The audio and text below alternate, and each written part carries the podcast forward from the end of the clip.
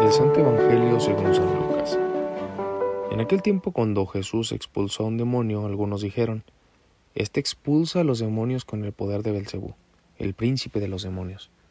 Otros, para ponerlo a prueba, le pedían una señal milagrosa.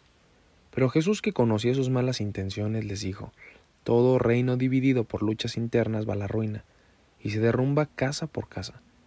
Si Satanás también está dividido contra sí mismo, ¿cómo mantendrá su reino? Ustedes dicen que yo arrojo a los demonios con el poder de Belcebú. Entonces, ¿con el poder de quién los arrojan los hijos de ustedes? Por eso ellos mismos serán sus jueces. Pero si yo arrojo a los demonios con el dedo de Dios, eso significa que ha llegado a ustedes el reino de Dios. Cuando un hombre fuerte y bien armado guarda su palacio, sus bienes están seguros. Pero si otro más fuerte lo asalta y lo vence, entonces le quita las armas en que confiaba y después dispone de sus bienes. El que no está conmigo está contra mí y el que no recoge conmigo desparrama. Cuando el espíritu inmundo sale de un hombre anda vagando por lugares áridos, en busca de reposo, y al no hallarlo dice volveré a mi casa, de donde salí, y al llegar le encuentra barrida y arreglada. Entonces va por otros siete espíritus peores que él, y vienen a instalarse allí. Y así la situación final de aquel hombre resulta peor que la de antes. Palabra del Señor. Hola, hola, ¿qué tal? Soy el padre Jonathan Arias. Llegamos ya al 13 de octubre del 2023. Agradecemos a Dios que nos permite hoy escuchar su palabra y sobre todo darnos cuenta de las posibilidades que hay para cultivarla, para hacerla crecer y sobre todo para alimentarnos de esa palabra, de esa gracia de Dios.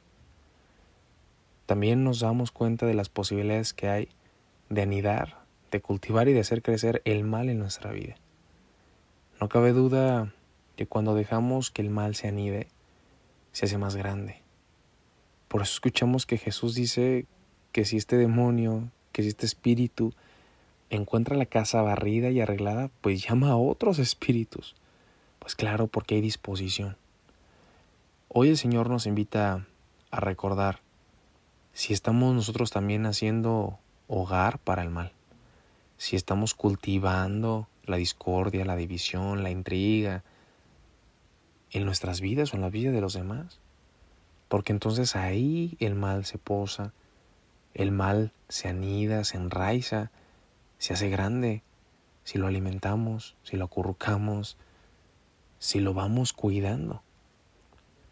No cabe duda que el Señor trata de identificar y que de los demás reconozcan que el poder que tiene Él pues viene de Dios, porque el poder de Dios siempre llega a unir, llega a liberar, llega a reconstruir, llega a dar más posibilidades y a establecer una nueva confianza.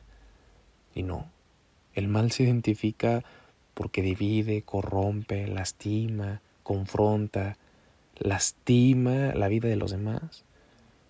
Pidémosle al Señor para que nos enseñe a reconocer cuál es mi acción y qué estoy cultivando en mi vida y qué estoy cultivando en la vida de los demás.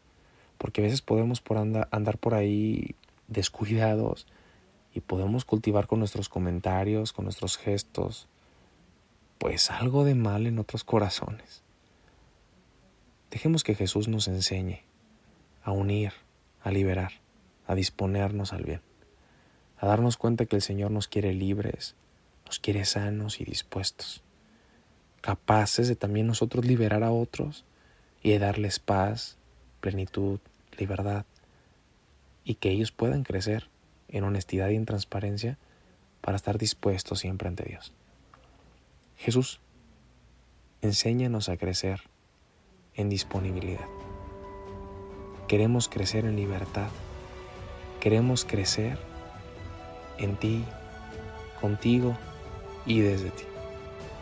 Esto fue Jesús para Millennials. Hasta pronto.